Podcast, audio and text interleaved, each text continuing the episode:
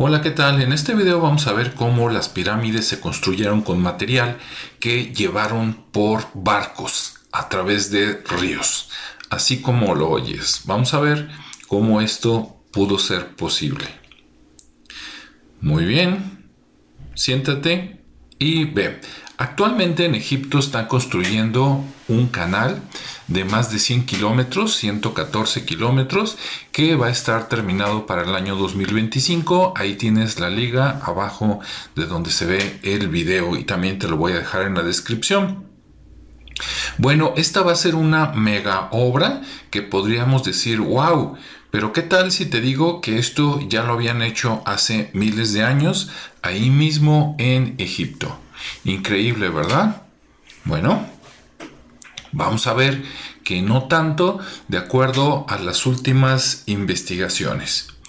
Bien, hay un sitio en YouTube que se llama Ancient Architects, arquitectos antiguos, y ahí viene precisamente el descubrimiento de antiguos canales de agua alrededor de la pirámide de Giza y de la Esfinge.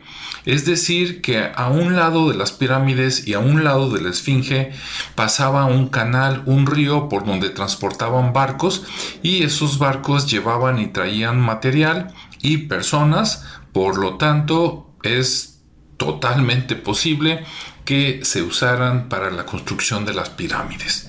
Con esto se acaban todos esos teorías de que eh, miles de esclavos traían desde muchos kilómetros este, cargando o empujando rocas. ¿Qué necesidad, verdad? Si había tecnología. Ahí está, mira, detectan gigantesco canal del Nilo que conecta las pirámides de Giza y de Egipto. Abajo a la derecha está la liga. Y bueno, pues esto lo vi en el periódico El Debate, por acá en México. Y pues, wow, qué descubrimiento, ¿no? Qué noticia enterarte que los arquitectos de hace miles de años eran tan capaces o mejores que los que tenemos actualmente. Por lo tanto, pues qué necesidad de complicarse la vida si a través del el río, como estamos viendo en esta imagen, puede llegar la gente necesaria para los constructores, los albañiles y el material que faltaba.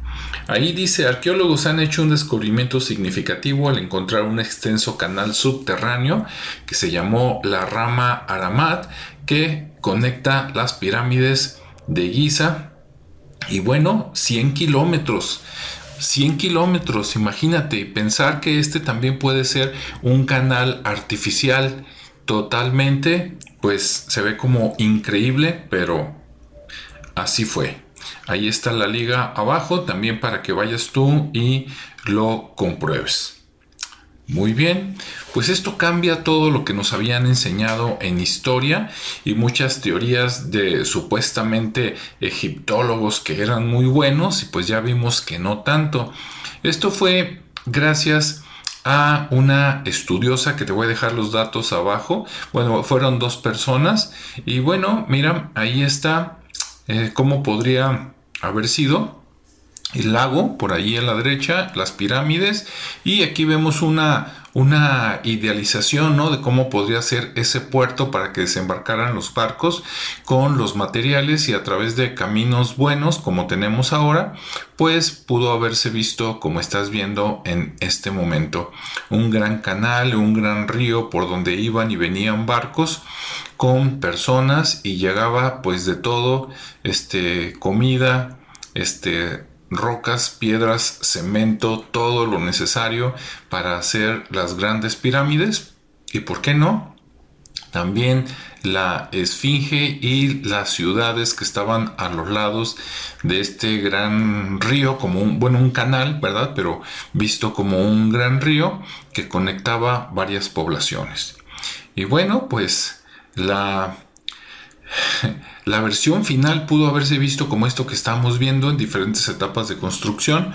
Imagínate qué bonito no ver el desierto como está ahora, sino todo irrigado a través de una rama del río Nilo por donde desviaron el agua a través de un canal de 100 kilómetros de longitud que conectaba varias ciudades para rápidamente ir y venir a los diferentes pueblos, ciudades y conectar así pues todo el imperio, ¿no?